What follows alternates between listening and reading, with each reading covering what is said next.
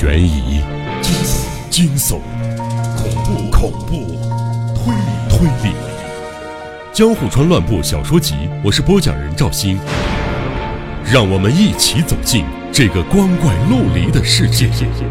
光怪陆离。第十二章，再遇怪老人。连续两晚，我拜访了朱户家。第一晚，朱户不在，我只能带着满腔的空虚踏上返途。不过第二天晚上，我得到了意外的收获。时序已进入七月中旬，那天夜晚莫名闷热。当时的池袋并不像现在这么热闹，走到师范学校后面，就已屋舍稀疏，一片漆黑了。就像走在狭长的乡间小道上，道路两侧一旁是高高的树篱，一旁是寂寥的平地。黑暗中，只有道路泛着幽白的光线。我睁大眼睛，直盯着那条路，借着远方两三盏孤寂灯火昏暗的光线，不安地往前走着。虽然才刚日落，路上几乎看不到行人了。就算偶尔有人擦身而过，反倒让我感觉遇上了妖怪，心里直发毛。就像我先前描述的，朱户住得很远，距离车站有半里之遥。当我差不多走到一半时，发现有个形状相当不可思议的物体在前面移动着。那是个身高只有常人一半，宽度却比常人宽上许多的人，走路的时候。他全身左右摆动着，每晃动一次，位置异样低矮的头部便像纸糊的玩具老虎般，一会儿在左，一会儿在右，若隐若现。看他走路的样子，吃力极了。这样形容，读者或许会把他想象成一寸法师，但他并非一寸法师。他的矮是因为他上半身从腰部往下弯折，是四十五度角，所以从背后看起来十分矮。换句话说，那是个腰弯的十分厉害的老人。看到这个古怪的老人，我立刻想起初代以前曾经提过的诡异老头。巧的是，刚好又在我怀疑的朱户家附近碰上，因此。我忍不住一惊，我小心翼翼跟踪其后，极力避免被发现。结果，老人真是往朱户家的方向走去。折进一条岔路后，路面更显狭窄。这条岔路只通向朱户家，因此没什么好怀疑的了。道路前方朱户家的洋馆已经若隐若现了，但今晚不知为何。每个窗户都灯火通明的。老人在铁门前暂时停步，像在思索什么。不久后，便推门走了进去。我急忙赶上去，踏入门内。玄关与大门之间有一片长势茂盛的灌木丛。老人不知是否已经躲到里边，总之，人被我跟丢了。观望了一阵，还是没看到老人现身。在我赶到大门之前，他已经进了玄关，或是仍在灌木丛附近徘徊。我一时没了主意。我小心不被对方发现，在宽敞的前庭四处寻找，但老人仿佛凭空消失了一般，哪儿都看不着他。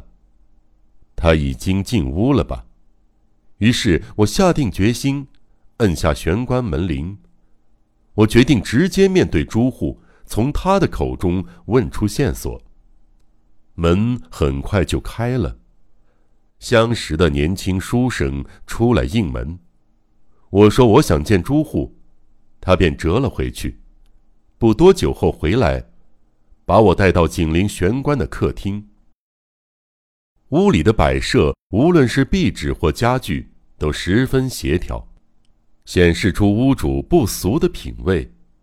我坐在柔软的大椅子上，看着朱户宛如喝醉了酒，一脸潮红的快步走了进来。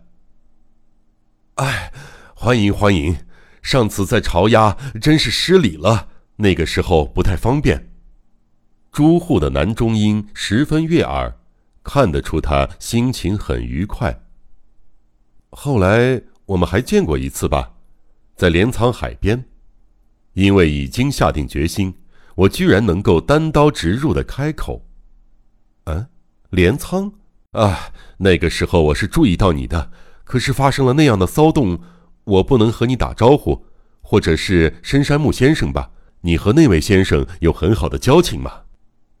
啊，其实是我委托他调查木崎初代小姐被杀的事件，他就像福尔摩斯一样，是一位非常优秀的业余侦探。然而，只差一步就知道凶手是谁的时候，竟碰上了那样的悲剧，我沮丧极了。啊，我猜想也是这样，失去了一位人才，真是可惜。话说回来，你用过餐了吗？今天厨房正好开火，我又请了个贵客，如果你不嫌弃，一起用饭吧。朱户仿佛要改变话题似的说。啊不，我已经吃过了，我在这儿等你，你不必客气。不过你说的客人，是不是一个被驼的很厉害的老先生？啊啊，老先生？啊，不是的，不是的，是个小朋友。你不用跟那个客人见外，一起到餐厅坐坐吧。这样吗？可是我来的时候，看见一个驼背的老先生推门走进这里。啊，啊，真是奇怪。我并不认识什么驼背的老先生，真有这样的人走进院子吗？不知为什么，朱户的神情十分紧张。接着，他又邀我一起去餐厅，但我坚决谢绝，他便放弃了，叫来书生吩咐道：“你去招待餐厅的客人用饭，和阿婆一起好好陪他，别让他无聊。要是他吵着要回去，就糟了。有没有什么玩具？啊啊！”还有，给这位客人奉茶。书生离开后，他露出勉强挤到脸上的笑容，转向我。这个时候，我一下子看到那个景泰蓝花瓶就摆在房间一角，他竟然把东西大辣辣的摆出来，实在是大胆。我不禁目瞪口呆。好漂亮的花瓶！哎，这东西真眼熟啊！我用眼角的余光观察朱户的表情，问道：“啊啊，那个呀，或许你也见过吧？那是从初代小姐家隔壁的旧货店买来的。”他的沉着应答令我吃惊不已。听到他的话，我觉得单凭我可能对付不了他，心里忍不住生出些胆怯。